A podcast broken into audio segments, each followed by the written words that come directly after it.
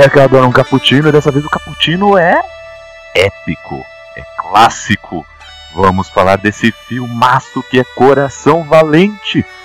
Seu coração também é valente? Vamos precisar porque esse podcast tá daquele jeito, viu? E aqui conosco, ó, não estou sozinho, viu? Mas antes deixa eu me apresentar, né? Bom, eu sou o Kaique e eu passei a tarde tomando um café com o Mel Gibson. Ele me disse que ficou muito rouco de tanto gritar Freedom! É, ele ficou, viu? Vocês não acreditam, né? É a magia do cinema. Oh, se ficou. É, Kaique, você queria É. se humilhar? É normal, foi intencionado. Foi mal.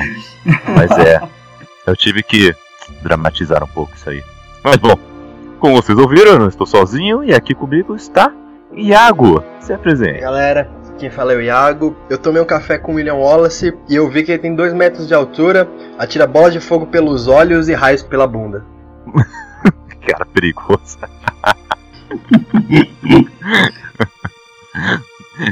Como você viu isso, cara? Ele fazendo tudo isso assim na sua frente, cara. Não é foda? O cara é uma lenda. É uma lenda. Matando inglês aos montes, assim.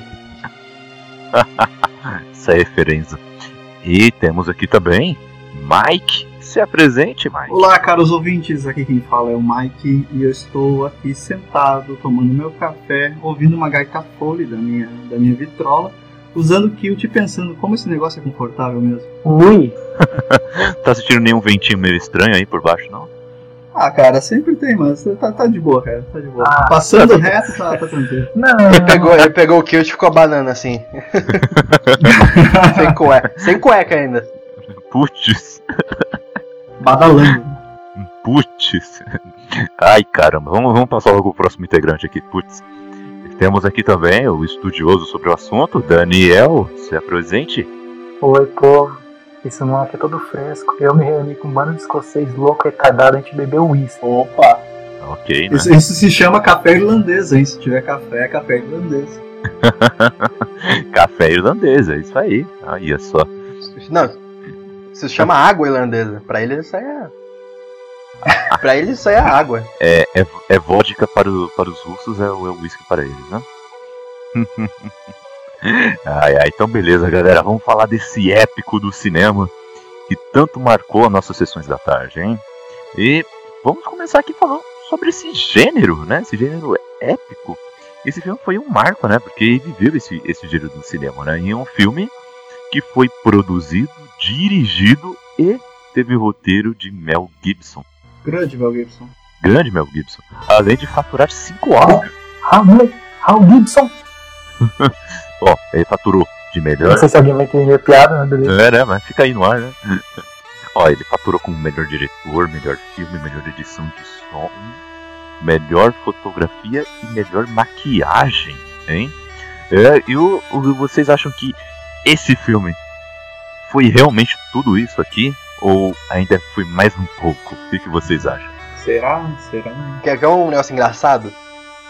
O Coração Valente ele não é só o melhor, o maior campeão de erros históricos, como também de erros de produção. Porque diversas cenas do filme, você tipo vê carro da produção aparecendo no- na filmagem, você vê os caras usando calça jeans assim, passando no set. Sério? Sério? Tem um site que você pega tipo foto assim. Relógio, né? É, cara com Relógio. relógio no meio do- da cena. Eu sou o único retardado, sério, que não viu isso? Não, é tipo, foi assim, tipo, apareceu. E, tipo, o bagulho ganhou 5 Oscars, tá ligado? Foi, tipo, muito premiado, apesar de ser um, filme, um dos filmes mais controversos. Caraca, eu vou caçar isso aí. Foi um filme esforçado, né, cara? Não, foi, foi sofrido, né? Caraca. E tinha tudo pra, pra, se- é, pra se dar mal, né? É, tinha, tinha, Conseguiu ser esse sucesso. tinha, tinha tudo pra ser uma merda. O problema é que, não sei, cara, é o carisma do Mel Gibson, é, a história, tipo, foi um bagulho muito bom, cara, tá ligado? No final. É que tem frase de efeito. Quando tem frase de efeito, não dá. É, como que faz? Quando tem, quando tem discurso da hora pré-batalha, já era. Ganha todo mundo. Já era. É verdade, né? é complicado, viu? O roteiro ainda é um dos. É, é um dos mais premiados também, né? Um dos mais Elogiado, é, assim. elogiados, né? E as cenas de batalha foram feitas com, com baixo orçamento, né? Sem CGI, né? Já, já ima- imaginaram algumas batalhas como, a- como vemos Sem hoje em CGI, dia, como cara. por exemplo a, a última que ficou tão famosa aí, que foi a de Game of Thrones, né? A Batalha dos Bastardos lá. Ah, Teve- Não me fala dessa cena. Teve CGI, né? E vocês imaginam Não, uma cena daquela sem CGI? Sim. Putz. Você viu a gif da espada do Jon Snow de borracha? É que o pessoal, Eu vi, eu vi. É, é, se, quando ele monta no cavalo, né? putz, mano. Cara, que coisa ridícula aquilo, cara. É. quando eu vi aquela gif, Tava, tava tava tão bom o episódio até aquele momento. Porra, e Ai, velho, caramba. o cara vai tirar flash em você, corre em zigue-zague, pelo amor de Deus. Moleque inútil. Caralho, é só correr em zigue-zague, animal. É. Joe só abrindo parênteses pra falar game, o Joe Snow é o pior general ever. Quebrou totalmente a formação do exército dele, mas Ele parece que tá com cara de desespero o tempo todo. ele tá, ele tá na merda, né? Ele tá na merda. Ah, mas dá pra entender. Quem gosta, gosta. Vou botar o White Walker na sua frente e vou ver a cara que você faz. É, então. Mas, mas dá pra entender tudo aquilo. Mas as batalhas de coração valente são uma das que são sempre referenciadas em qualquer top 10 de melhores batalhas, né?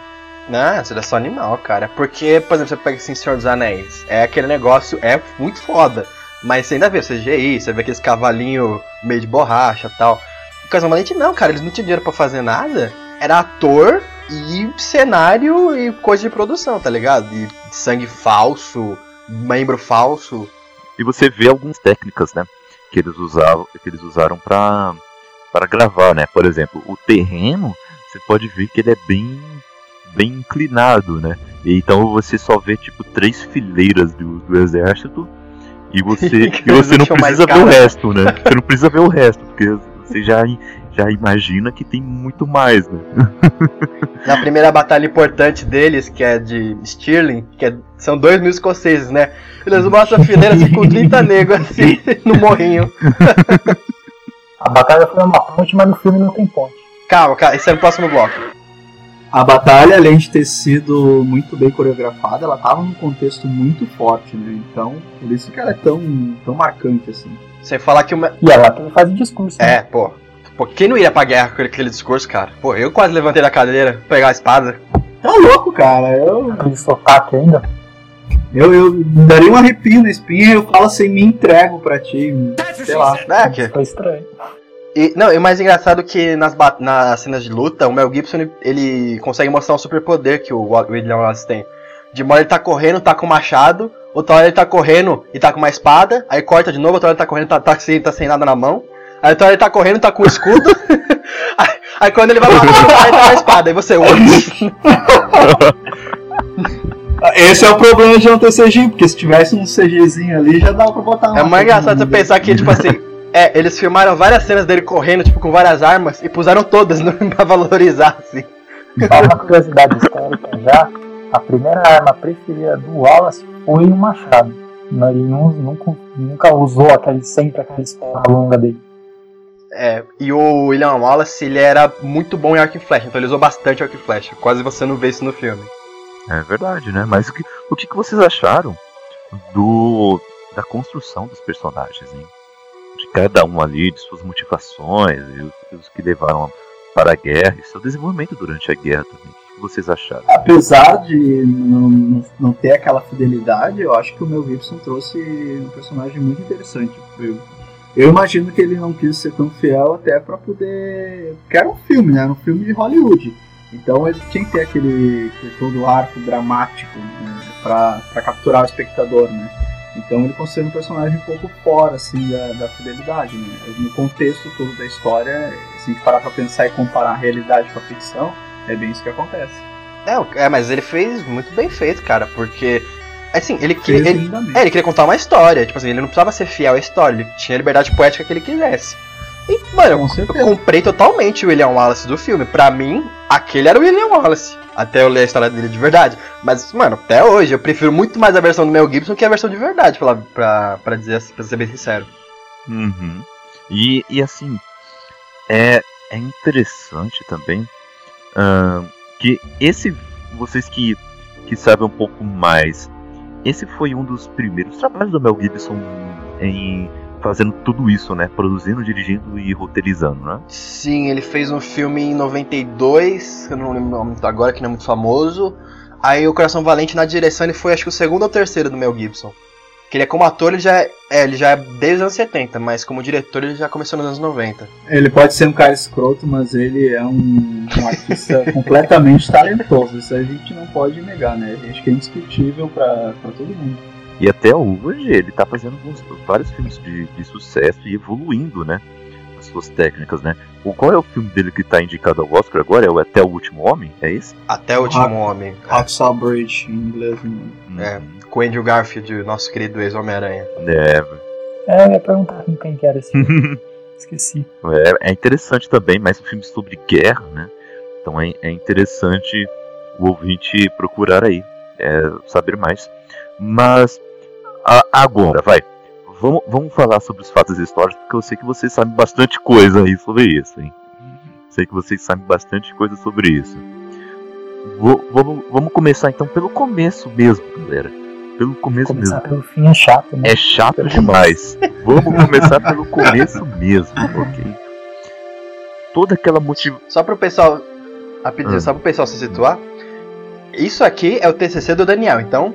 Reclame pra ele. Depois a gente falar errado, alguma coisa, é ele. É dele. tá? Ó, Isso aí. eu, ah, eu não vou comentar. senão, sei lá. Ai, ai. Comento Cara, depois. mas, Mas- mas- off. Mas o seu TCC foi sobre o que mesmo? Não lembro. Uma análise histórica dos motivos que fazem os países do Reino Unido serem. permanecerem unidos ainda hoje. Aquele título de TCC, né? Todo TCC tem Ah. um título gigante. É verdade. Não, meu, não, meu, meu Né. título era Reino Unido, áudio sem ruptura. Ó, Hum, parabéns então, cara. Parabéns. Ficou? é, Dava um título de um filme já. olha hein? aí. Mas, então, Daniel, você pode falar bastante pra gente disso aí? Antes de, toda essa revolta do, do Wallace, ah, o que, que você pode dizer aí sobre esse período é, de, de exploração da Inglaterra na, na Escócia? né? Bom, exploração. A relação entre Escócia e Inglaterra, antes de todo esse rolo, até que era boa. Tanto que ah, no setor, vou dizer no setor por falta de palavra, no setor agrícola, a Escócia até era melhor que a Inglaterra. E assim, eles viviam em certa paz, ainda mais que eles não tinham uma fronteira delimitada assim certinho. Então eles mantinham a amizade e tudo mais. Mudou O, Dan- o Daniel, só, dando um adendo, que já é quase, quase uma canelada, não, mas o Mel Gibson resumiu no começo do filme, porque no o filme Coração Valente, ele quer falar da independência da Escócia sobre a Inglaterra. Mas assim, não era bem assim, a Inglaterra não era dona da Escócia, eles eram povos independentes entre eles mesmo. Sim, sim. E só foi, de... e só foi depois de um rolo que deu, que eles tinham escolher um, um rei lá, que o rei da Escócia morreu, não tinha herdeiro e tal. Mas daí continua. Calma, tio, vou chegar lá, coração. Calma. Calma! Essa aí é que o Mel, é que o Mel Gibson deu uma resumidaça. Tô falando. Ai, ai. Caramba. Fala você então, Iago. Nossa, Não, fala você agora, seu trouxa. Tá, agora não vamos fazer DR aqui no meio do cast, né? Daniel, para. Depois a gente fala pelo WhatsApp isso aí. Continua. Você não gosta do Tolkien, fica na sua. Aí eu me perdi, já que eu parei. Ai, ai. Da relação da Escócia e Inglaterra, você disse que até que era uma boa a relação. Isso, aí teve um dia o Alexandre III, que era o rei da Escócia no momento, um tremendo de um vacilão. Ele ia sempre, tipo. Eu vou explicar pra vocês? Ele ia, tipo, do castelo dele pra casa onde a esposa dele tava vivendo, que era a Margaret.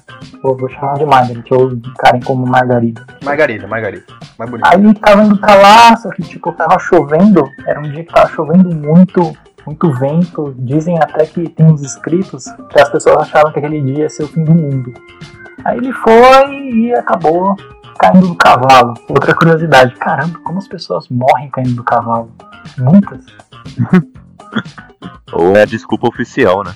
Ele foi, ele morreu. Ah não, desculpa, desculpa, vamos voltar um pouquinho antes. Mas tudo bem.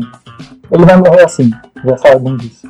Mas antes disso, a Escócia entra em guerra com a Noruega. Pelas ilhas de Man e por umas outras ilhas. É umas ilhas que ficam entre, entre a Escócia e a Noruega. E tem umas outras ilhas que ficam logo do lado da Escócia. Ah, né? Oi? Lá na Escandinávia, né? Lá na Escandinávia? Assim, na região lá da Escandinávia. Tudo igual. É. Tudo igual. Tudo ali. Tudo igual. Tipo, japonês e chinês, tudo igual. Uh, caraca, Iago, você faz me perder, mano. Caralho, como você consegue perder o raciocínio assim, cara? Tá chato, velho. Eu só dei um adendo. né? você foi voltar da, da morte do rei Alexander III. Não, na Ilha de Man. Então, Isso. aí eles. Aí a Noruega enfrenta a Escandinávia e acaba ganhando.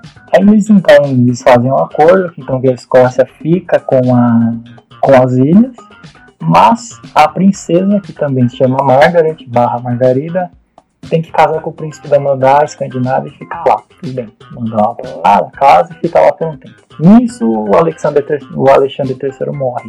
Ele morreu, tinha que trazer a menina, que ficou com ele. Ah, sendo que a rainha Margaret chegou a morrer também, antes do rei. Ele não tinha filhos homens, só essa Margarida. Sim, só essa Margarida. Aí ele tinha que trazer a menina pra cá. Nisso que a menina tava vindo, eles foram escolher uns seis guardiões da Escócia até a menina atingir a maioridade. Mas no meio do caminho, na embarcação dela, ela acabou afundando. Acabou morrendo. Ela tinha uns sete anos, se eu não me engano. Ou era três, não vou conseguir confirmar agora. Três. Tem, tem versões que ela é três, tem versões que ela é mais velha. Aí ela morreu. ah, assim, começou a ter os rumores de que ela tinha morrido mesmo. Alguns falam que, ela, que o navio afundou. Outros falam que ela morreu de doença no navio mesmo, durante a viagem. Então, ela morreu, começou a rolar os rumores, aí já era. O trono tá vazio e todo mundo queria se provar que tinha um certo parentesco com o rei e tinha seu lugar no trono. E isso gerou quase uma guerra civil dentro da Escócia. Ah, é aquele papo Todo que a gente mundo conhece de Game of Thrones, né? Todo mundo quer o trono, Isso. todo mundo vai reclamando um, um- um certo parentesco, e assim vai indo. Exato. É, é assim, é assim, todo mundo os nobres, porque na Idade Média era assim, o rei ele tinha o poder? Tinha, mas quem tinha os exércitos Sim. eram os nobres. Então eles que comandavam ali. É, Eles tinham que conseguir apoio dos nobres. É. Tanto que era só 13 famílias que tinham um, um vínculo mais forte. E uma delas, Robert de Bruce, avô. O Robert de Bruce e também tinha o John Balliol. Acho que é Balliol que fala. Não sei. Acho que é assim. Enfim, aí eles eram os que tinham maior parentesco, mas os caras foram vacilões e falaram pro Edward I, Edward barra Eduardo, pra mediar a parada. Seja o, juiz, seja o nosso juiz e escolha você mesmo.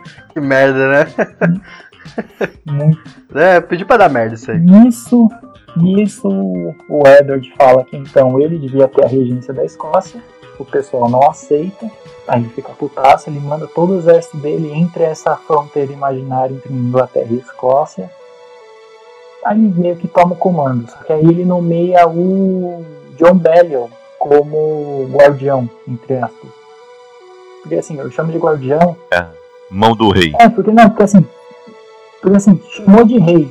Só que ele sabia que o John Balliol ia abrir as pernas pra ele, sabe? É, é o, fan, é fantoche, tipo assim, o, o Longshanks, né, que no, o filme é o, é o veinho, ele queria ser o, o rei da Escócia mesmo. Porque ele falou assim, ah, não tem ninguém, eu vou ocupar aqui.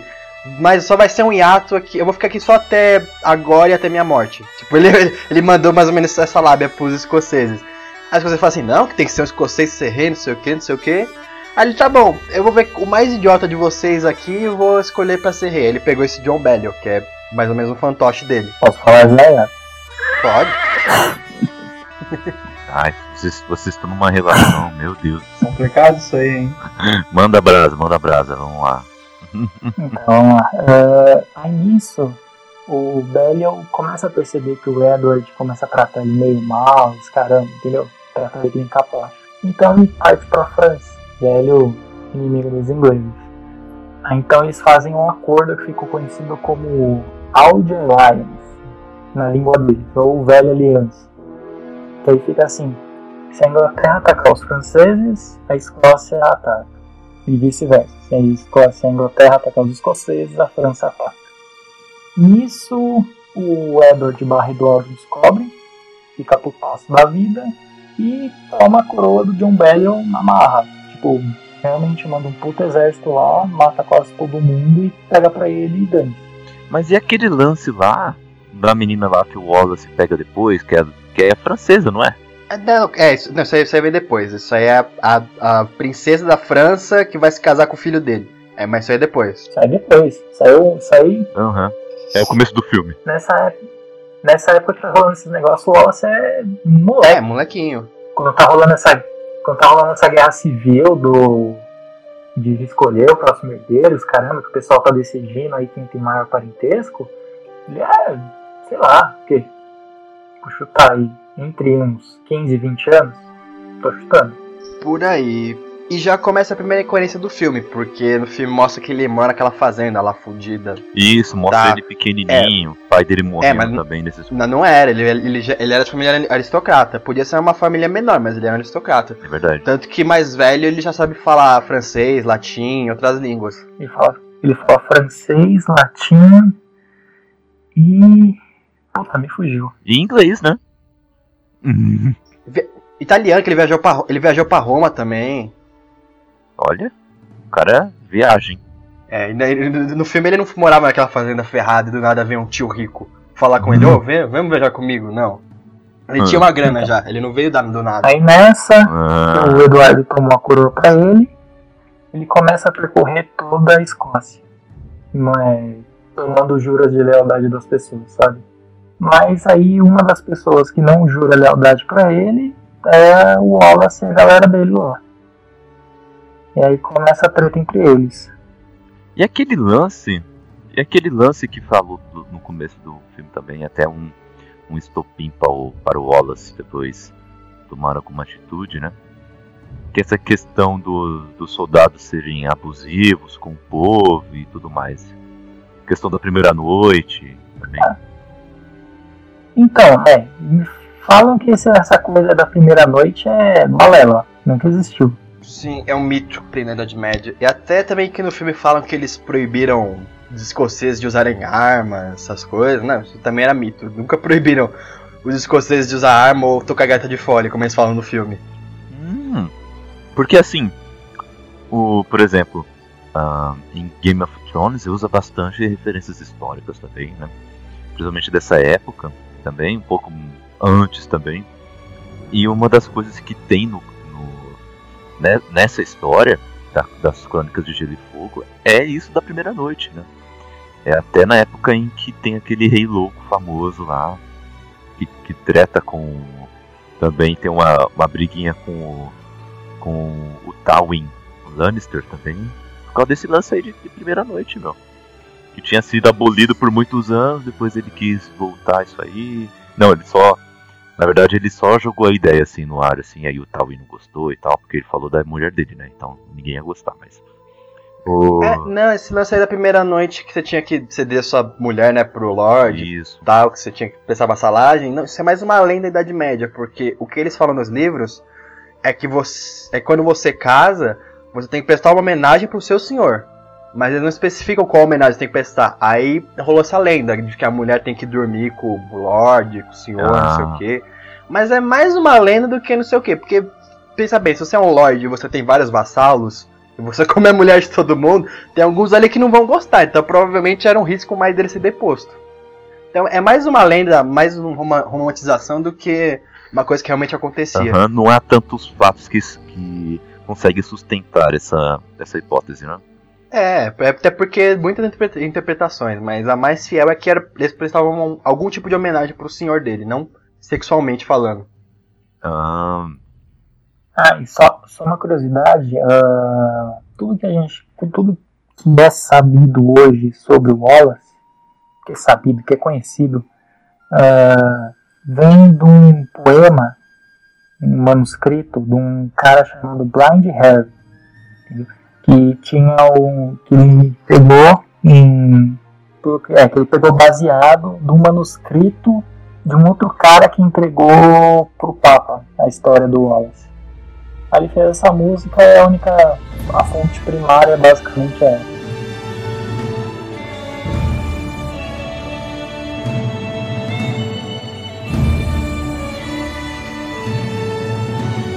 saquei. E, e agora, parando um pouquinho agora e voltando para o filme, o que, que vocês acharam então desse primeiro ato do filme também, antes do, do Wallace querer se rebelar, ter aquele casamento secreto e tudo mais? Antes disso tudo, porque falamos um pouco, é, pincelamos bem o prelúdio de todo esse conflito.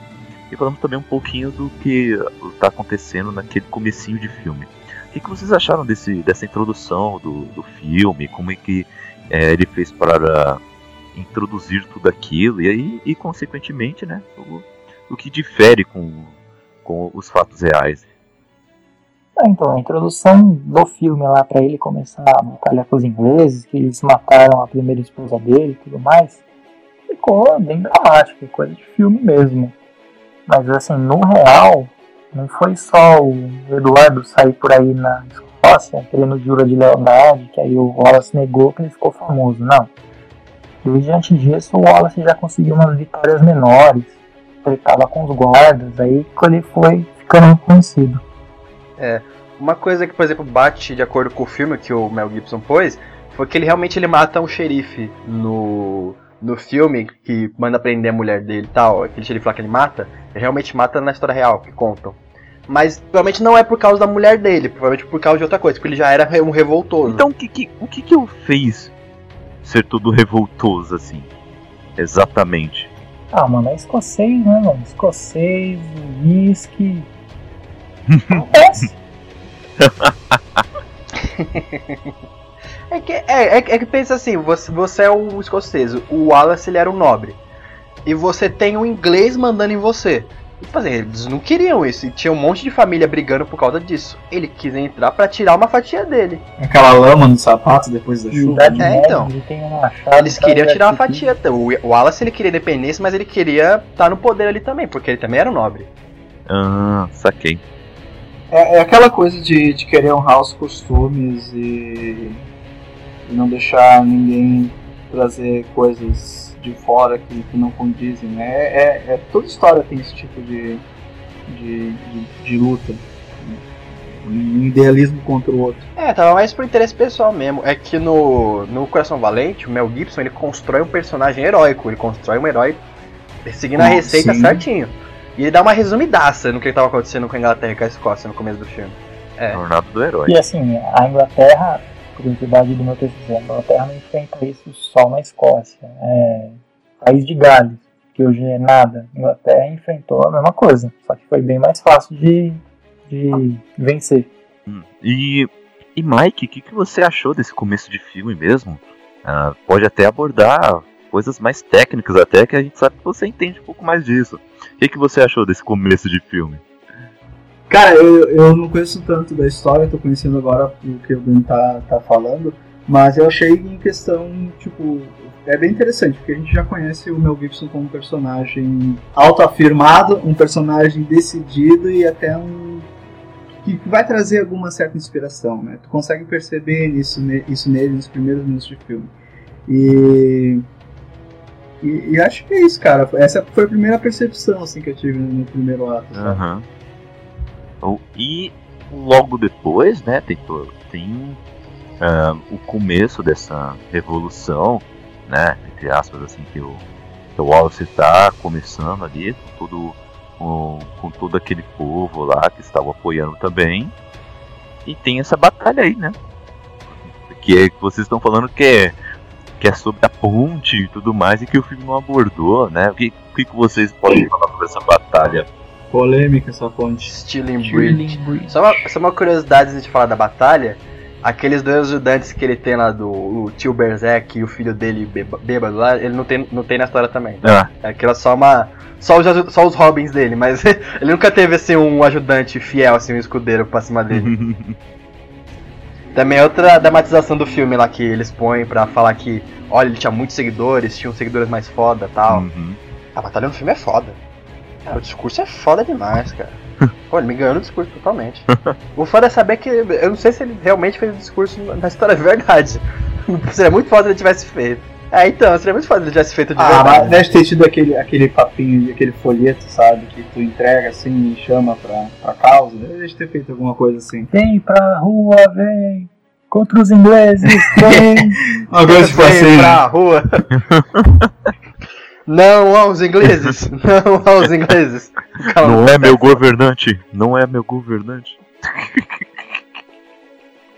Mas a Batalha de Stirling é legal porque no filme ela é um campo aberto. E a batalha chama Batalha de Stirling Bridge. Cadê a, cadê a ponte do filme?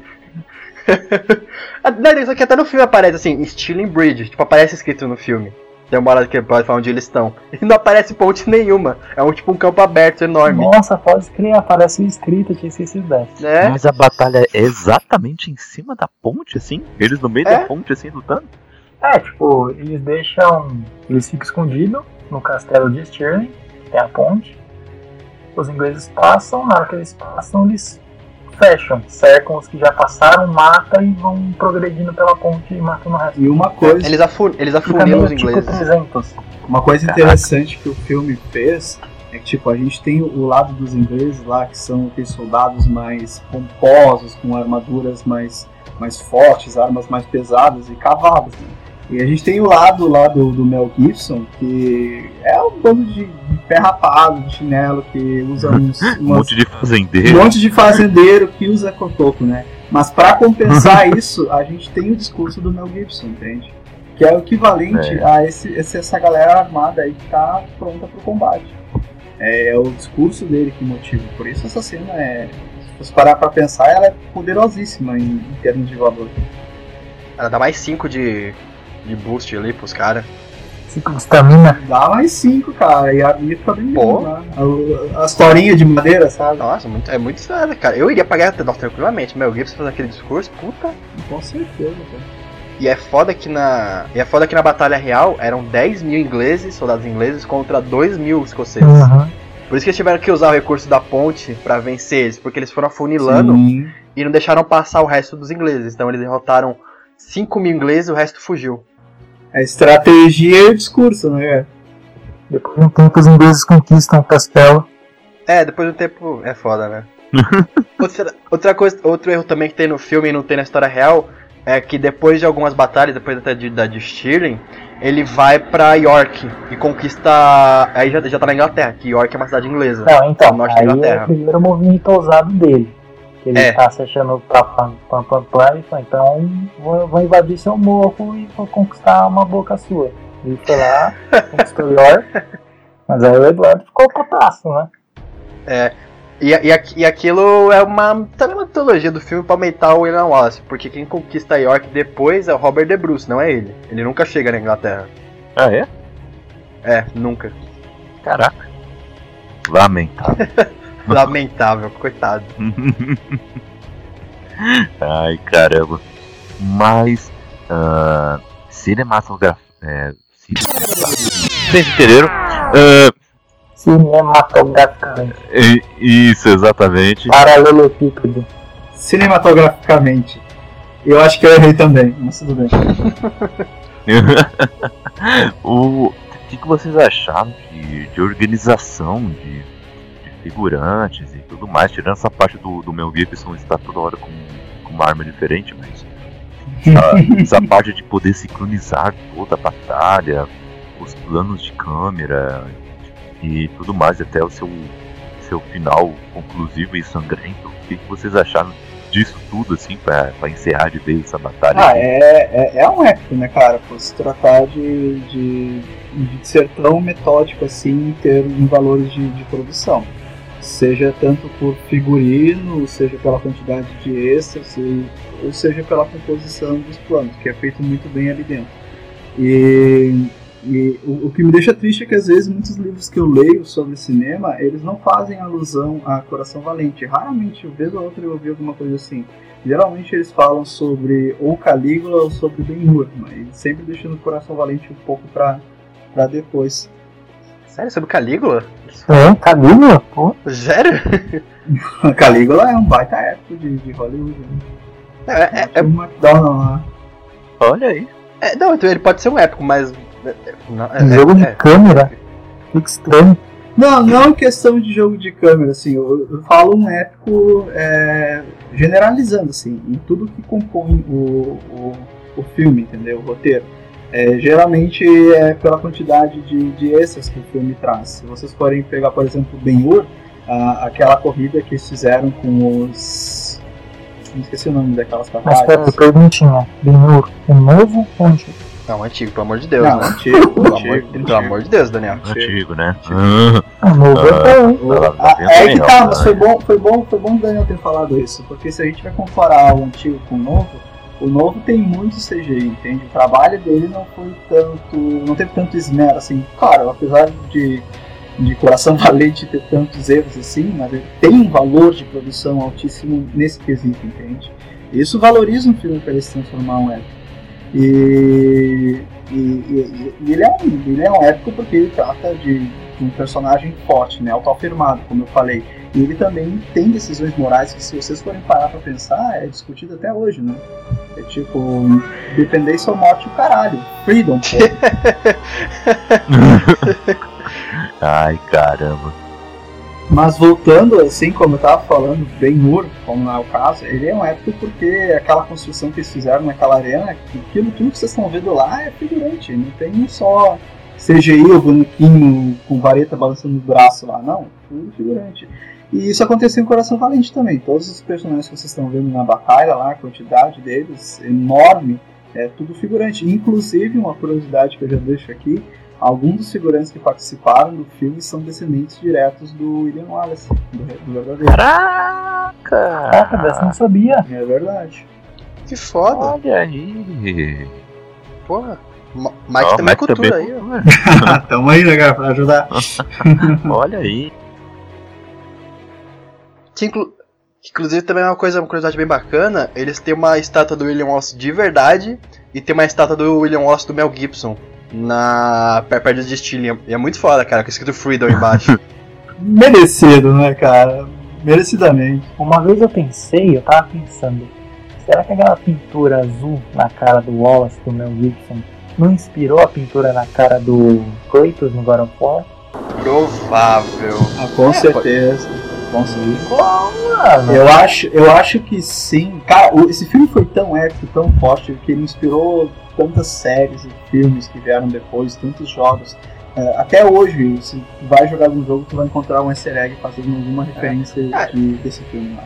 A cena do Isso. Telden, dele fazendo o discurso, não o discurso em si, mas como ela foi feita, foi totalmente inspirado no, no Mel Gibson, cara.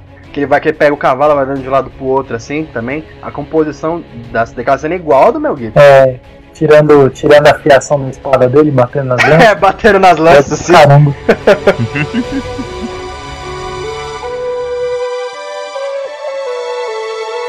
E a questão aí da, da- das gaitas de, de fole quer dizer que o som que, que escutando no filme tá errado? Como assim? Explica essa história aí. Sim. Que as gaitas de fole que são usadas no filme são gaitas de foles irlandesas. Não são, não são escocesas. Caraca! É que quando o cara ele foi montar a trilha sonora, ele tava testando umas gaitas, ele, ele- eu vi essa entrevista, ele falou que a, ga- a som da gaita irlandesa era, era bem melhor do que a escocesa pra gravar no som. É, ele deu meio que uma remexida ali pra parecer a escocesa, mas não é, porque a gaita de fole escocesa ela tem uma bolsinha você ficar apertando, a irlandesa não tem. E é, é, é essa que, apa- que aparece no, no filme. Então aparece uma no filme, mas toca Não, não, não. Apare- aparece e toca a irlandesa no filme. Não é naquela de gaita de fole não é escocesa. Ah, tá. que o pessoal viu. Ah, entendi. Outra curiosidade também, que, o- que os caras também não usam kilt no, no- na, na Escócia naquele tempo. Não tem bunda dele. É, não tem bunda ali na Batalha de Stirling, fiquei mó, mó triste quando descobri. Ah, vai ver que o meu Gibson tava pesado com o clima da gravação, quis ficar confortável. Não teve bunda lelê e não teve pirocóptero também. Não teve o quê? pirocóptero que eles fazem dos dois lados no filme, lembra? Ah, é. Sim. não teve, não teve nenhum dos dois, mó dó. Pirocóptero. Não, e outra coisa, o, o, o Kaique falou que o roteiro do filme é muito bom, eu concordo plenamente com ele, mas na época que o filme saiu, ele foi alvo de críticas negativas, vocês acreditam nisso? Acredito. Ah, não sei. Sério? E tudo porque. Não, e tudo porque. e tudo porque trazia tipo, uma tendência sentimental, porque o filme ele é cheio de, de melodrama, né? E, então acho que os críticos não gostaram muito daquilo e meio que. Eu não, eu não vou entender a cabeça de crítico às vezes, cara. Tipo, aconteceu a mesma coisa com Era Uma Vez no Oeste, o filme foi super desvalorizado na época que saiu e depois todo mundo começou a amar ele. Né? E com questão de roteiro aconteceu um pouco parecido com o Coração Valente. É que sabe qual que foi a principal crítica que eles falaram? Eu tava vendo? Que o roteiro foi acusado muito de ser anglofóbico. Deles vilanizarem muito os ingleses, tá ligado? E tipo, os ingleses não eram vilões. Que você pega o Longshanks no filme, o cara é quase um pa- o Palpatine, tá ligado? Ele é velhinho, anda meio corcunda assim, fala. Sim, O sim. problema da Escócia é que é cheio de escoceses, não sei o quê. Ele é. O pessoal chamou, ficou chamando ele de antissemita no Paixão de Cristo. É, mas- mas ele é muito antissemita do Paixão de Cristo, pra falar a verdade. É, mas, mas, que eu falei, Hal Gibson. É, então. mas as produções dessa época, eles têm muito aquela coisa de, de querer levar o, o protagonismo de, do, do lado do herói da história, entende? Então o herói sempre vai ser forte, pomposo, e o vilão sempre vai ser alguma coisa mais esquisita e feia, tipo... O certo seria o William Wa- Wallace ser um cara barbudo, com, com os dentes podres, tudo sujo, ralado, e gritando frases de inspiração pra... É que, assim, de descrição mesmo, que veio do Blind Harry, realmente o Wallace era assim, uma pessoa mais avantajada né, do que a média da Em que sentido que você quer dizer? Hum. Eu ia perguntar isso. Ah, tá vendo? Vamos lá. Eu me perdi. Falando da vantagem do cara, você perdeu, né? Não, o cara era bem avantajado. Né? É, então, Ele o cara ele começou a imaginar o quanto que ele Não, era é sério, mas avantajado. falava, falava que ele tipo, assim, era mais alto que a média. Ah, por- pelo fato de ser mais alto, eu tinha Dois o braço e perna mais comprido, conseguia correr mais. bola de fogo pelos Eu tinha, olhos. tinha uma série, uma força também maior que a média, essas coisas. Mas falavam também que o Edward barra Eduardo I também não era muito diferente. Por isso o apelido Longshanks. Ele ia ser o, o Sean Connery. Eles não conseguiram chamar ele. olha né? só. Ô, É interessante ver o Sean Connery. ô, Daniel, também tirando da histórica rapidinho. O filho do Eduardo I, o Eduardo II, era aquele menino alegre também que, que cortava pro outro lado? Não. Hum, alegre. Não, então. É, tem umas controvérsias disso aí. Mas, pra, assim, é que ter filho não garante nada. Mas você pode falar que ele teve uma filha. Se isso pra você torna ele homem, O não, o não, né? ele, ele teve vários, né, com a, com a francesinha lá. Várias. Ah, eu lembro de uma por causa que teve uns rolos aí que é mais pra frente. Não dá pra contar. né? Tanto que o filho dele, o Eduardo III, vai, vai ser um dos principais causadores da Guerra dos 100 Anos, né? Uhum. Cara, Ele é foda, mas eu pelo menos tava lendo também que parece que aquele primo lá que ele, que ele dava uns pega, tem também na história real, parece que ele tinha um- uns, uns ajudantes aí que ficava, da- dava, ficava, ficava dando banho nele, assim, até mais tarde. Vir pra ver o quarto vermelho? Meu nome é Gray. Hum. Vixe. Mas o Wallace e a princesa Isabelle não tiveram um caso amoroso na realidade? Se eles tivessem, é se eles é? tiveram, ele tem que ser preso. Por pedofilia, porque ela. Porque ela tinha, vai. Qu- Quando ela se mudou pra, pra casa. Era 9 anos. Ela tinha 9 anos naquela, na batalha. Caraca. Uhum. Na batalha de Stream ela tinha 9 anos. Então ele tinha, então tinha que ser preso, né? Vamos dizer assim. É, ela, ela tinha 9 anos na Batalha de Stirling e ela só vai pra Inglaterra casar com o filho do Longshanks, que é aquela bibona lá, em 1307, né? E o William Wallace morre em 1305, se eu não me engano. É, é 1304. Isso, 1304.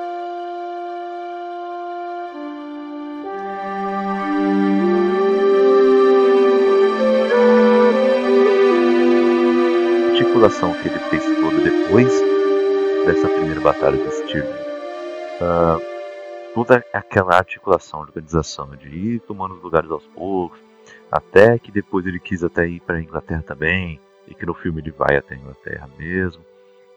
Ah, historicamente também aconteceu igual ou tem alguma coisa aí diferente também? Ele parou de, de progredir ali, quis estabelecer um, algum ponto avançado? Como é que foi?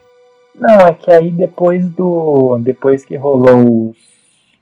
Depois que ele conquistou o York, o que eu falei, o Eduardo. Edward barra Eduardo ficou bem putaço. E aí que eles começaram a perder as batalhas. Começaram a tomar umas porradas. Ah, aí também nessa, nesse meio tempo depois da Batalha de Stirling, o Wallace acabou se tornando o guardião da Escócia.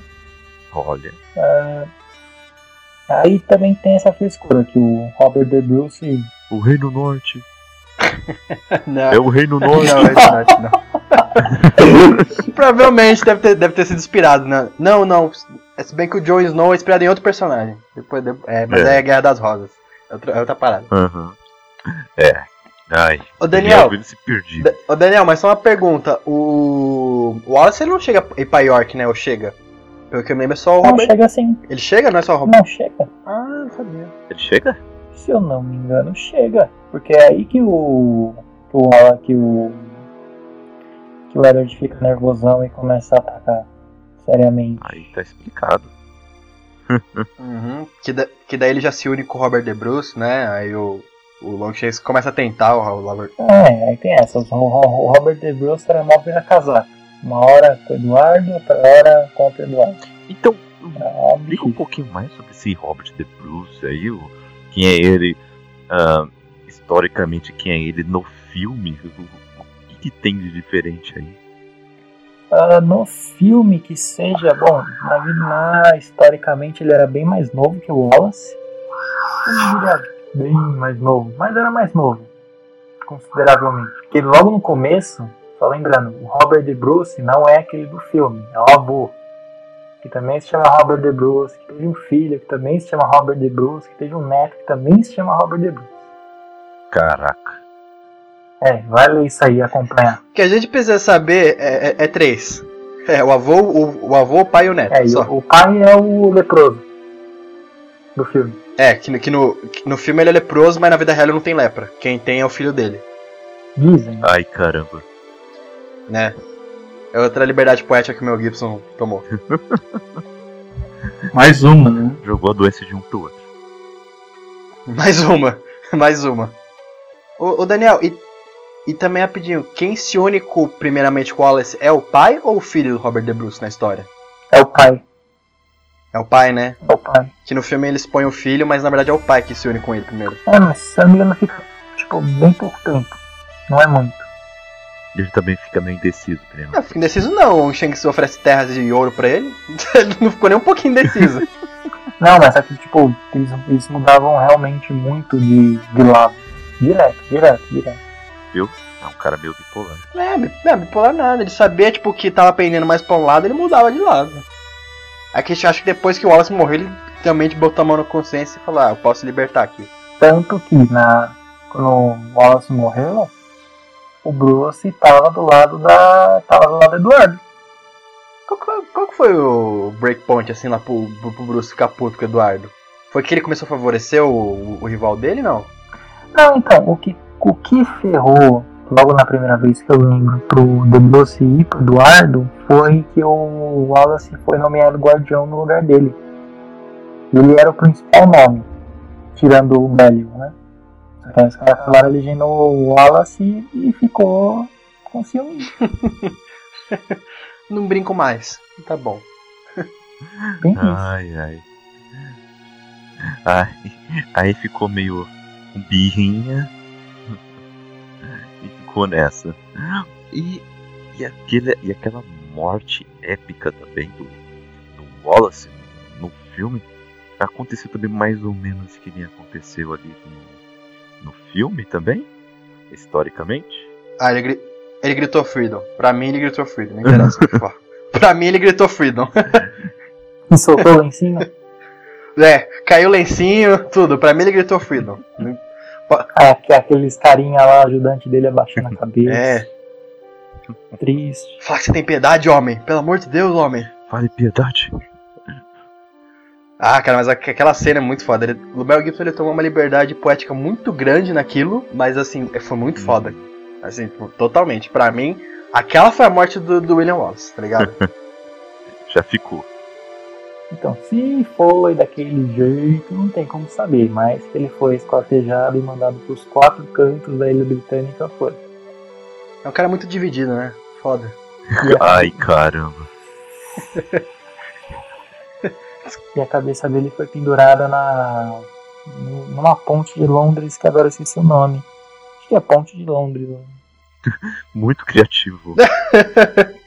Muito É criativo. muito criativo, né? Ponte de Londres. Chamada É, mas é de praxe, você, você pendurar a cabeça do seu adversário numa estaca. É, é o de praxe É, né? pra Idade Média. É, isso aí saem de manhã e fala assim, ah lá filho, uma cabeça nova. Olha ali uma mão. Outra curiosidade também, só pra falar antes do. Voltando da morte dele, que eles têm aquela segunda batalha, É. que daí o capturam o William Wallace. Que não tem aquele negócio dos irlandeses abraçarem ele no meio da, da guerra, assim, né? Que se não me engano, tem muito mercenário irlandês, né, nas tropas do Wallace, que eles contratavam por dinheiro mesmo. Tinha, tinha, tanto que ele foi, ele foi pego por um desses mercenários mesmo. Tava moscando e foi pego. Ai, que cuzão. Literalmente isso. Caralho, que foda. Foi pego por um policial paisano. Olha só. Olha só. Mercenários é tenso. Não é não, é um filme ruim do caramba. Ó, lá vai. Ai, É cara. divertido. é divertido. Ah, é divertido, cara. É ruim, mas é bom. No terceiro ele exagera um pouquinho, mas ah, é muito bom, cara. Eu não assisti nem o dois. Pô, tem o Mel Gibson, cara. Tem um Wallace. Ah, não, tem todo mundo lá, pô. Tem, tem o Rambo, tem o Braddock. Só, só, só faltou o Bruce Lee, viu, pra estar tá lá. Tem até o pai do Chris. Tem, tem Meu Deus. Deus, É o segundo emprego dele. pode crer. Esses caras.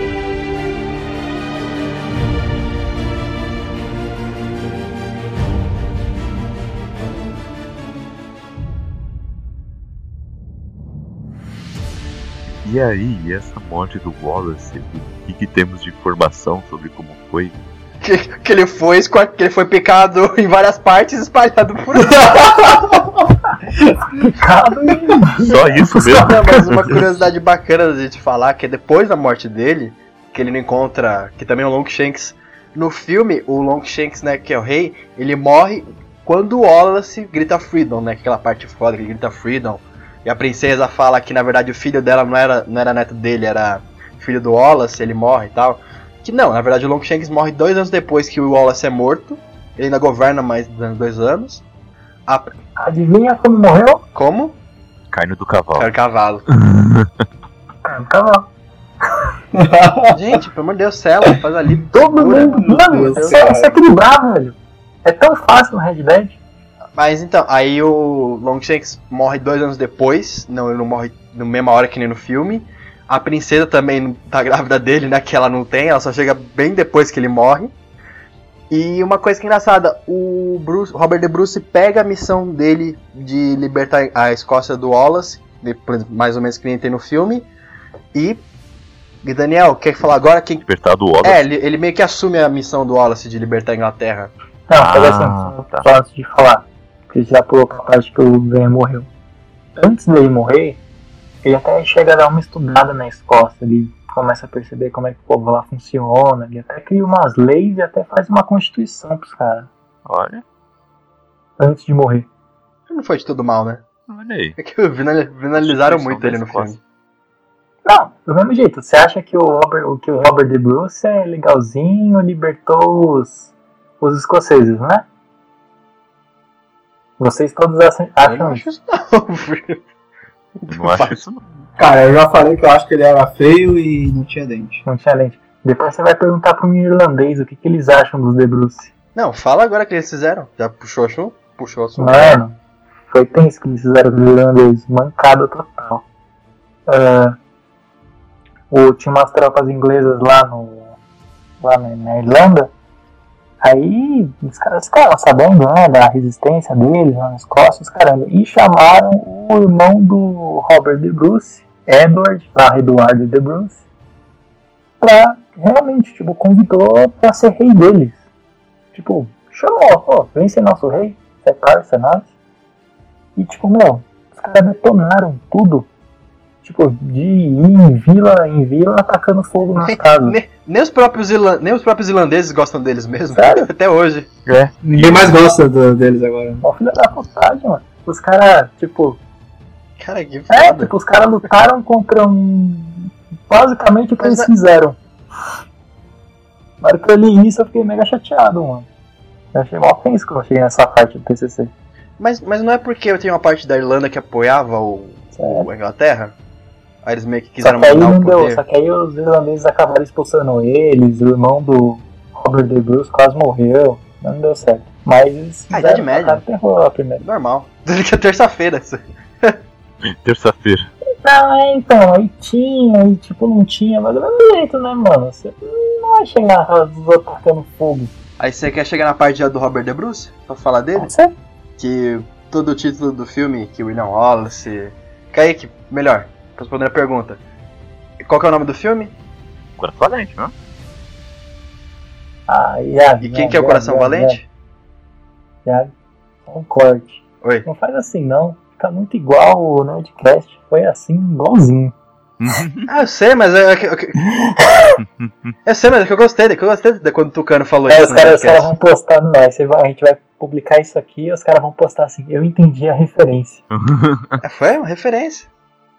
Agora segue, é. Ah, fala aí, fala aí, fala aí, fala aí. Agora segue, segue o baile. Então vai. Fiquei curioso agora. No o filme Coração Valente é sobre o William Wallace, que fala que ele é o Coração Valente.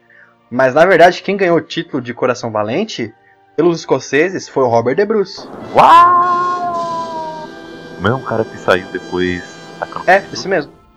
ele ganhou o título de Coração Valente pelos escoceses, não pelos irlandeses. é o tirano.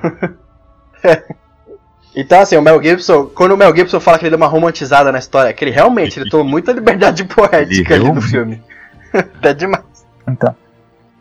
Mas aí, quando o Wallace morre, aí então o Robin de Bruce começa a assumir a missão dele, tá? De libertar os escoceses.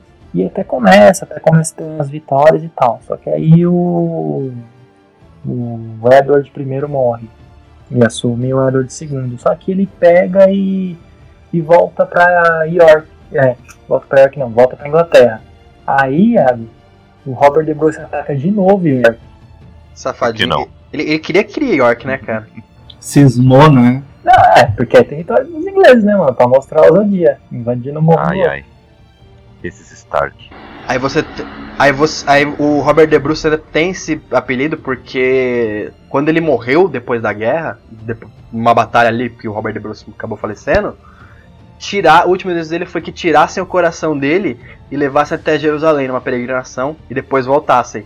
Então, diversas batalhas. Não, era pra, pra- era pra levar e deixar Ah, lá. é para deixar lá? Mas o cara que tava levando o coração morreu e trouxe É. Aí diversas batalhas eles lutaram com o coração do Robert De Bruce ali no. Ah, ima- imagina, imagina o cara Por de isso- costas assim, o cara já sente aquele cheiro e fala assim, putz, lá vem o coração do Robert. Aí por isso que é o coração Não valente. tinha gelo, né, cara? Não, aí você, não, É. você imagina os caras chegando, tipo aquela cena do Piratas do Caribe 2, tá ligado? Eu tenho já de terra. Já de terra. Pô, mas você imagina o cheiro, né, cara? Você levar aquele cora- coração apodrecendo pra tudo quanto é lugar, Ah, jogava sal. né? Põe sal, põe orégano é. ali em cima, meu, tá feio. É, é. Fecha, É deixa nada trancado, você amarra. não, vocês querem coração? Ô, Daniel, outra curiosidade também que você pode me responder, que no final do filme, eles falam assim, ah, depois da, depois da morte de William Wallace, tem aquele textinho no final, né? Depois da morte de William Wallace, Robert De Bruce e seus cavaleiros libertam e conseguem a independência da Escócia, não sei o que, não sei o que. E a Escócia até hoje é um país livre, uma, uma coisa assim. Mas não é bem assim verdade, né? Que hoje em dia a Escócia faz parte ali do Reino Unido, né?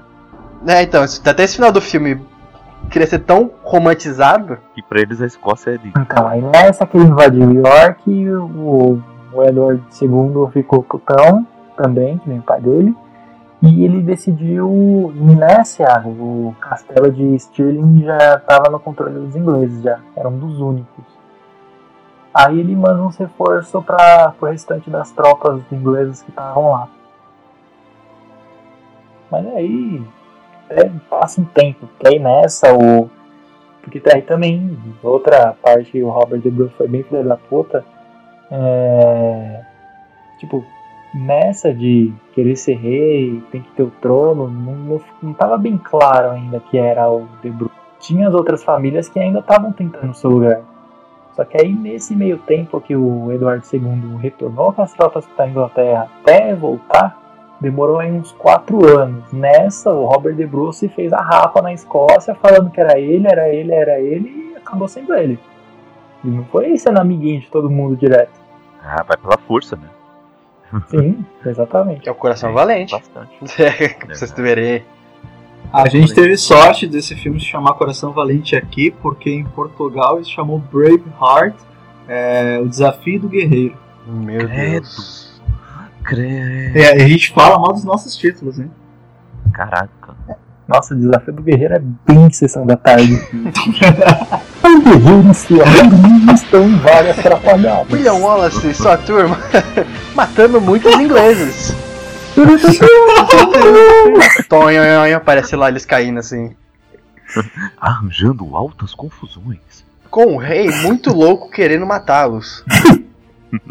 Aí tá o rei falando assim: Eu quero o William Wallace morto. E o William Wallace vai, reúne seus amigos. Ai, começa a vibrar assim. Seremos homens livres. Ah, aquele do bem Senhor assim. Atlético. Mas aí fala, mas você não peida raios? Faz a animaçãozinha dele soltando bola de fogo pelo olho assim. É. Putz, mano. Ô Daniel, rapidinho, de outra coisa. Aí depois da. Depois lá da Guerra das Rosas, dos Tudors tal, a Escócia volta a ser reinado da Inglaterra? Que daí a Elizabeth não deixa filho nem nada? Então, é mais na. É, putz, que é muito mais pra frente, cara. É que assim, no. O. O Henrique VII, ele até meio que não ligava. É, ficava de boa, tinha uma boa relação com a Escócia. O Eduardo VIII. O Eduardo Henrique VIII até tentou, mas não conseguiu. Aí a Elizabeth foi também bem da puta nessa, nesse, nessa questão. Porque aí quem tinha, quem tinha chances também de ser herdeira no trono, que ela não teve filhos, caramba, era uma tal de Mary. Era a prima dela, que tinha sangue escocês. E ela prendeu essa Mary numa torre que eu não lembro aonde por uns 20 anos. E tipo, essa torre é realmente aquelas histórias de conto de fada. Torre mais alta do castelo, entendeu? É lá na casa do os É, é, é aquela torre onde prenderam. Onde prenderam os meninos lá da na Guerra das Rosas, que eles desapareceram. Isso, é que eu esqueci o nome tá dela. ligado. É, a, a torre, aquela torre inglesa, tô ligado qual que é. Mas a então, torre onde os caras prendiam todo mundo, era tipo a Bastilha dos ingleses. é. Ma- Mas então, tipo assim, aí nesse tempo a a Escócia consegue independência com o Robert de Bruce, mas ela volta a ser. a ser assim um território da da Inglaterra ou não? Então, é que, meu, assim, conforme eu fui lendo, você percebe que, tipo, de várias vezes foi dominado, aí se livra, foi dominado, e se livra, foi dominado, e se livra. Várias vezes. E hoje em dia como é que Então, tá? tipo. Quer que eu responda? não, tô brincando. Então o esforço do Robert De Bruce foi mais ou menos. E do William Wallace foi mais ou menos, né? Porque foi, voltou, É foi, que- voltou. É parecia foi eu. o primeiro. Mas foi importante para a época, né? Porque. Foi importante pra Epic, foi tipo um dos primeiros, foi com mais força, entendeu? É essa parada. Não, Porque nem hoje, com a, com a saída da Inglaterra da União Europeia, a Inglaterra, a Escócia quer se livrar também de novo do Reino Unido. Mas como é que os caras vão fazer isso? Na espadada e no machado? Não, vai assinar um decreto, vai ter voto, aí vai ter adiantação, É, plebiscito lá. entendeu? Porque eles ficaram nervosos porque a maioria da população que votou para ficar na, no Reino Unido, para ficar no pro Reino Unido ficar na União Europeia, a maioria que votou para ficar foi escocês. Mas como não ganhou, saiu todo mundo. Aí a Escócia fica nessa, não, mas a gente quer ficar, então eles se deram conta da, da autossuficiência que eles têm que ter. Que eles não têm. Saquei. Basicamente isso. Interessante, hein? Interessante. Interessante. Eu acho que é interessante a gente lembrar que o filme tem uma mensagem forte sobre liberdade. Apesar do William Wallace ser um, ser um filho da puta na vida real ou não, é, e apesar do, dos valores de produção altos do filme, ele também tem esse subtexto sobre liberdade, que é algo que muita, muitas pessoas ainda lutam hoje em dia em diversas partes do, do mundo, né? É, seja uma, uma liberdade da, do Estado, seja uma liberdade do sistema, ou seja a liberdade de sua casa, é, a gente quer freedom, né? É, é um mundo utópico que a gente, que acho que o William Wallace estava visualizando ali e ele lutou e deu no que deu, aconteceu o que aconteceu, mas ele manteve os princípios dele até o fim. E eu acho que isso devia ser assim com todo mundo, sabe? Você pode se ferrar quantas vezes, é, várias vezes assim, mas vai até o fim, sabe? Não, não desista e lute pela sua liberdade. É, bem lembrado. É, eu acho que o, o filme, como ele é um romance, quer dizer, tipo um romance romantizado, assim, pela história. É um romance romantizado. Eu acho que ele. Não, não, é não, tipo, não, não um romance em relação à história de história de amor, é um romance numa história, assim. Uhum. Que ela foi romantizada, dramatizada, essas coisas. É ele é muito importante não só para a história do cinema, mas também como para as pessoas em geral, tanto de pessoas que ele influenciou. Tipo assim, eu conheço muitos. Já vi muitos críticos falando, muitas pessoas que eu conheço assim, que, tipo, amam Coração Valente, falam que foi um filme da vida dele, sabe? Que passou uma mensagem importante. Que até curou. Eu já vi até entrevistas de pessoas que curou de depressão na época. Caraca. Porque, tipo, viu o filme ficou com tanta esperança, sabe, pra vida deles que ajudou pra caramba isso. Então, assim, mesmo o filme tendo seus defeitos, tendo o que for, cara, é uma ótima história, uma ótima construção de personagens. É um filme que eu adoro ver, eu adoro repetir o discurso junto com o William Wallace, tá ligado?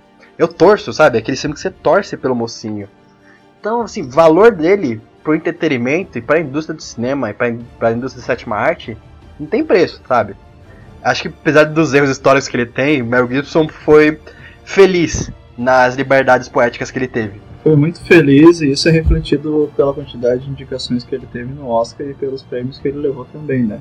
E a gente, a gente, a gente pode dizer que esse filme é uma referência da cultura pop, assim como é o, o Poderoso Chefão, assim como é o Titanic, porque tem coisas que a gente é, é muito é, é legal falar de Titanic falando de Coração Valente, né? Mas tudo bem. Uh, ah, são coisas que, que, que, a gente pega, pequenos pedaços que a gente pega do filme que traz para que a gente traz para hoje em dia, né? É, é pela, pelo, pela, pela pintura no rosto do William Wallace, ou é pela, pela frase, pela, pela discurso dele, pela frase de efeito, né? É, a gente vê como o filme ele, ele, ele tem um valor significativo até hoje em dia, né? Como ele atingiu as pessoas. O, o filme também ele é fora porque ele não tem uma cena só marcante, tipo, ele tem várias. Ele tem, ele é, é verdade. Né? É, ele tem desde o casamento dele, até a batalha, até o discurso, até o bunda lelê, sabe? Que é uma cena muito engraçada. até eles dando, comentando os irlandeses ali no meio da guerra, que eles jogam as armas no chão e começam a abraçar os irlandeses. Acho que é uma cena muito engraçada. Tipo assim, o filme é recheado de momentos marcantes. Você lembra do filme, você lembra de uma cena específica. Você lembra de várias. Eu acho que o valor, cara, filmaço. E também eu queria falar que assim, você já quer ir pra recomendação? Porque ainda tem conteúdo. Fala aí, manda bala. Ah é? Então traz aí, então. É. o cara faz eu ler o negócio assim uma semana e. e faz eu falar só uma hora. Era seu TCC. Já, já... Parei aonde? Me perdi. Ai, não, o cara fala que tem coisa, aí depois fala, tá perdido. A gente acabou de falar do Robert De Bruce, eu perguntei pra você se a Escócia ainda era vassala da Inglaterra. Aí depois você disse. Ah, sim, então peraí, então tá. Então começou o reinado entre aspas do Bruce, beleza. Uh, então, aí avançou em York, o Eduardo II veio, só que o Eduardo II quase morreu numa batalha. Foi na batalha de. Peraí que esse nome a gente pegar é Burn, Not Burn. Fala assim mesmo. Ele quase morreu nessa parada, ficou com medinho, ou percebeu a força que os escoceses estavam tendo na época.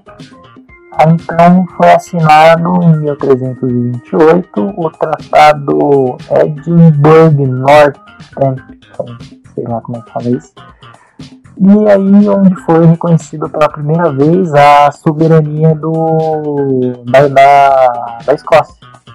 Isso, aí foi reconhecido pela primeira, pela primeira vez pode ter sido aí a sua primeira independência e dois anos depois disso Se não- no se não me- Bruce Se e acabou engano, se não me engano, o, o Papa também reconhece a Escócia, né? Ele vai até lá ver o tratado.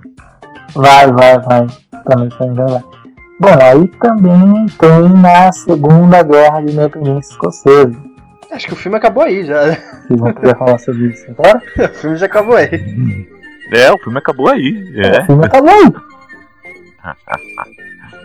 é, cara. Não, tá vendo? Aí vai ter uns viciados em história que vão ouvir isso aí e falar, não, eu queria saber, deixa o Daniel falar, cala Se a boca, quiser, já, já bom." emenda. Ah, olha só, esse é o plano de vida do Daniel. gente, fi- quando a gente fizer um, um cappuccino cast sobre a Escócia, aí. Se quiser, já emenda com o filho do Eduardo II, verdade. Eduardo III, que fala já dele na Guerra dos 100 Anos. Aí já emenda a Guerra dos 100 Anos aqui. Que é, é pouca coisa. É pouca coisa, fala. Não, ó, sabe o que eu quero, cara, vocês? Para fazermos um episódio, mais uma vez comparando cultura pop com a história. Agora utiliza, agora continuando a história de Coração Valente com Game of Thrones, onde há muitas referências históricas, ah, principalmente para a Guerra de 100 anos. E aí é cast a duas horas, entendeu? É duas. Duas você foi simpático. Duas você foi generoso. cara. É. Parte- de dividir parte 1 e parte 2. Pô, rapidão então, é, já, já vai parar de gravar, então já posso fazer na revelação. Recomendo. Pode, vai, faz sua revelação. Pode. Sabe aquela cena? Recomendação tem a ver com o cast. Tem a ver com o cast a sua revelação? Tem, tem, Não, tem, não. não, não, vou falar que eu sou gay. Ai, É, droga. então, sabe aquela cena do Avengers que a Maria Hill pergunta pro Stark quando que ele vira um especialista em astro. Sei lá o Astrofísica, quê. algo assim, né? É, aí ele fala ontem à noite. É basicamente o que eu fiz aqui agora. Tudo que eu eu falei aqui agora eu li, eu li Cara, sexta-feira na academia correndo na esteira. Parabéns. parabéns. É uma pessoa Essa era, a revela... Essa era a revelação? Eu pensei que fosse. Nossa! Eu achei que fosse um negócio impactante, tipo, nossa. É, Tá legal. sei lá, tipo. Lu... Não, ainda não. Pensei que ia ser nível Darth Vader no que eu sou seu pai, tá ligado? Do jeito que ele falou. É verdade, né? Poxa, falei de boa, vocês se iludem. Vocês se não, você falou no começo do cast. Nossa, tem uma revelação pra fazer, gente. É. A gente não guarda, guarda. Pô, então, aí depois, aí. aí É, depois, vamos- vamos ó, aí depois que o. Robert De Bruce morre, aí depois que o Robert De Bruce morre, aí o Eduardo II também morre em 1323. Ele morre até antes do De Bruce. Posso continuar? Agora Se você ele, quiser. agora ele quer continuar até a Guerra de 100 anos. Não, porque eu tô com sono. Deixa ele falando sozinho assim, aí sai todo mundo. Encerra o podcast. Faz em duas partes, faz, faz um, um, um, um cappuccino cast aqui, corta e depois pro Expresso Cast, só o Daniel. É. Aí vai ter uma porrada de vídeo, eu vou esfregar tudo na cara de vocês. Olá, olá. Quero só ver, ó. Se a galera comentar aí que quer a continuação, vamos fazer a continuação. É, Lund 1 para 48022. Jogo da vida. PlayStation, PlayStation. Uma linha direta, né, cara? Tipo, você quer ver esse final, diz que cada esse. Mas atenção, só tem uma semana pra. Tem uma semana. Até lá, se o telefone não tocar, vocês vão perder a chance. É, Vem brincar comigo, amiguinho. já era, perdeu a chance. Mano, é muito estranho ver Ah, a filha do Silvio Santos falar isso, velho. Não, então beleza. Uma velha de 30 anos, sei lá, mais 40, 50. Vem brincar comigo, amiguinho. Tenho balas diferenciadas. Tem isso. Ai, cara. Ai, ai. Beleza então, galera, ó. Tem muito mais pra falarmos e aí. Então fique de olho, porque vamos ter outras oportunidades.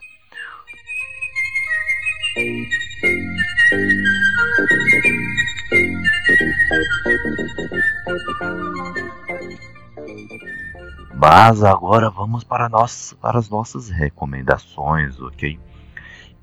Eu vou começar aqui porque o que eu quero recomendar é, é exatamente o que eu já pincelei aqui durante o cast também, que é sobre a, as Crônicas de Gelo e Fogo, Game of Thrones. Por quê? Porque assim, ela não é nenhuma retratação nem romantização sobre fatos reais e históricos, Mas o que, o que eu quero falar para vocês é o seguinte: para lerem com atenção todos os acontecimentos que tem nessa grande saga, porque tem muitas referências históricas aí. Por exemplo, o famoso casamento vermelho realmente aconteceu uh, na história, entendeu? Realmente aconteceu uh, em, em, uma treta entre duas famílias, entendeu? Uh, a rivalidade Stark Lannisters e outras coisas aí que estão até um, um, um pouco mais à frente da história que foi retratada em Coração Valente. Então, fica aí a dica para vocês lerem os livros principalmente, além de acompanhar a série. Só pontuando, ela tá na Guerra das, da Guerra das Rosas. Que é depois, uma cópia depois. Tanto que eles usam. Isso. É, dá uns 300 anos depois. Que eles usam símbolos das rosas. Uhum. É igual o que os Starks usam, por exemplo, o, o, o lobo, os Lannisters uhum. o leão. É baseado nisso. Exatamente. E, e também tem uma série também que, que pega um pouco desse esses acontecimentos históricos, não tem? Sobre um pouquinho antes da Guerra dos 100 anos, não é? É uma série, não tem? Qual? É uma série que pega um pouquinho antes de tudo isso, da cena de, do, de Coração Valente, que é Pilares da Terra. Pilares, Pilares da Terra, você tá falando? É, média, média, terra, alta é idade média. média alta, lá, lá pra trás. É alta, alta a Idade Média. Caraca. É lá no começo do, de, de, de Senhor Feudal, de vassalagem. É, ano 1140, nessas paradas aí. É, também fala bastante sobre coisa medieval, essas coisas. Fala não, ensina sobre como que eram as coisas na, na, na Idade Média. Então é muito boa essa série. É, é verdade. Então fica aí também a dica de Pilares da Terra. Ah, aí já é dica porque eu, eu ainda não assisti, então fica só como dica. Agora a recomendação é Game of Thrones mesmo. Não, a série tem um livro, o livro tem um final bem mais interessante. Mas o livro eu vi que tem umas mil e poucas páginas. Ah, Kaique, você lê Game, você lê Game of Thrones, cara, você lê Planeta Terra. É, não, não, não, tem, não tem como se, se desculpar. É. Você já leu cinco livros de, de Crônicas de Gelo Fogo. Você consegue ler tá. tranquilamente. Lerei, lerei no futuro. Fica para minha checklist 2017 de leitura. E continuando aqui as recomendações, Mike, o que você pode nos trazer de recomendação? Uh, já que eu falei um pouco da questão da liberdade ali, quando estava falando do filme, eu vou recomendar uma coisa um pouco fora da, da Idade Média, de fantasias e coisas assim. Idade Média está entre, entre aspas, né? Porque a gente, a gente vive uma sociedade um pouco arcaica às vezes eu vou recomendar um livro do Eduardo Galeano que se chama O Livro dos Abraços, que eu não sei se vocês conhecem, que é um livro que, que, ele, que ele conta as andanças dele pelo, pelo mundo, ele retrata isso de várias formas e ele, ele retrata nossa sociedade vivendo uma prisão, como eu falei, é um pouco mais assim do sistema, um, um pouco mais é, é, social e, e, e, ele retrata isso muito bem. É uma realidade que a, que a gente vive todos os dias, mas que a gente fecha os olhos. E é bom a gente, às vezes, é, tomar um tapa na cara para acordar e, e refletir sobre isso. Boa, Mike. Boa. E fica aí a dica, então, galera. Deem uma olhada nisso aí. Iago, você tá doido aí para indicar, Iago? Manda aí a sua recomendação. Eu quero indicar aqui eu já falei desse autor antes, vou continuar falando. Cara, Bernard Cornwell, que é o melhor escritor, pelo menos pra mim, de Idade Média, da história da Inglaterra que tem até hoje. Até o Martin, que escreve As Crônicas de Gelo Fogo, se inspira muito nele. Tem um livro que eu quero muito recomendar dele, que eu acabei lendo mais recentemente, chama Azincourt. Que é a batalha que teve entre a França e a Inglaterra, que a Inglaterra somente com 2 mil soldados, mais, mais ou menos assim, um monte de arqueiro, dá um pau em 30 mil franceses. E, cara, a batalha. Caraca. É tipo assim, a batalha mais épica da Guerra dos 100 Anos é a Batalha de Azincourt. Então, assim, se, se, tem, se tem uma coisa que os ingleses se orgulham é dessa batalha. Até hoje eles batem no peito e falam Azincourt, tá ligado? Que foi onde os arqueiros france... os arqueiros ingleses brilharam, assim. Mas avassalaram, avassalaram a nobreza francesa. Pra vocês terem uma ideia, eles mataram até 40% da nobreza francesa nessa, nessa batalha. Caraca. Chegou a ficar de- devastada depois dessa batalha, cara. Então, tipo assim, um livro foda. Como o Cornell narra, a, o pessoal vendo a chuva de flechas, falando ficou um céu negro. Tanta flecha que vinha do alto, cara. Como eles afunilaram a- o exército francês ali na floresta, cara. Muito foda. Então, leiam, por favor, Batalha de Azincourt. É um livro só, muito bom. Recomendo todo, todo o livro do Cornell, mas esse foi um pouquinho depois da, da, do da saga do Coração Valente aí, já na Guerra dos 100 Anos, e eu recomendo ele, pro pessoal que gosta bastante de história, principalmente inglesa. Bacana, meu, bacana. Esse, esse autor é altamente recomendado aqui nos nossos casts mesmo. Eu mesmo quero ler vários livros dele. Eu vou ver se eu pego esse ano pra ler vários. Já tem alguns já. O, se eu não me engano, é a, é a trilogia do- das crônicas do, do Arthur. Do Arthur? É, se não Hum. me engano é essa. Co- começa, come- começa por esse, cara, e recomendo só pra você. Só pra você formalizar qual é a forma de escrita dele. Aí depois você Uhum. pega pra ler as outras trilogias dele. Oi, Bacana. Oi, ah, eu tenho box. eu vou comprar. seu lixo, Eu tenho box. babaca. Tu é babaca, meu. É babaca, eu vou pegar seu box e passar no meio das minhas pernas pra você ver. Que é isso, que é isso. Usar, Cara, tá exaltado, ficou nervoso. Usar de papel Usando um kilt ainda. Usar de papel higiênico. usando kilt. pra casa do Daniel usando kilt assim. Cadê seu box, Daniel? Eu tava procurando ele aqui. Esses caras, viu? Muito maduros. e você, Daniel, o que, que você pode nos indicar? Eu, pra recomendar, eu recomendaria o meu box da trilogia do Rei Arthur, que eu tenho. Ai, que, que otário. Que trouxa. Só pra ser a cara dos amigos que não. Esse lixo de ser humano. Nem porque a gente chama pra participar ainda do podcast. É... Calma, cara. É... Não, então, eu se fosse pra recomendar, eu recomendaria mesmo sobre o tema de hoje, chamado William, um livro chamado William Wallace, Braveheart, do James Ma McKay. McKay, eu acho que ele fala assim, não sei.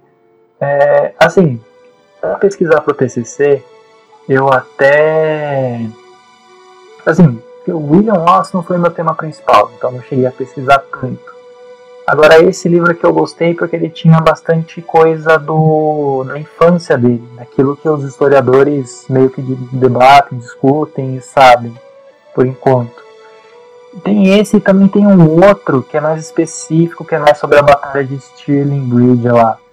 Só que esse eu não cheguei a abrir, não cheguei a ler. Eu só achei primeiro, só pra mim dar verificada ali ver como é que é. Deve ser algumas coisas mais específicas que não ia ficar muito legal falar dele aqui.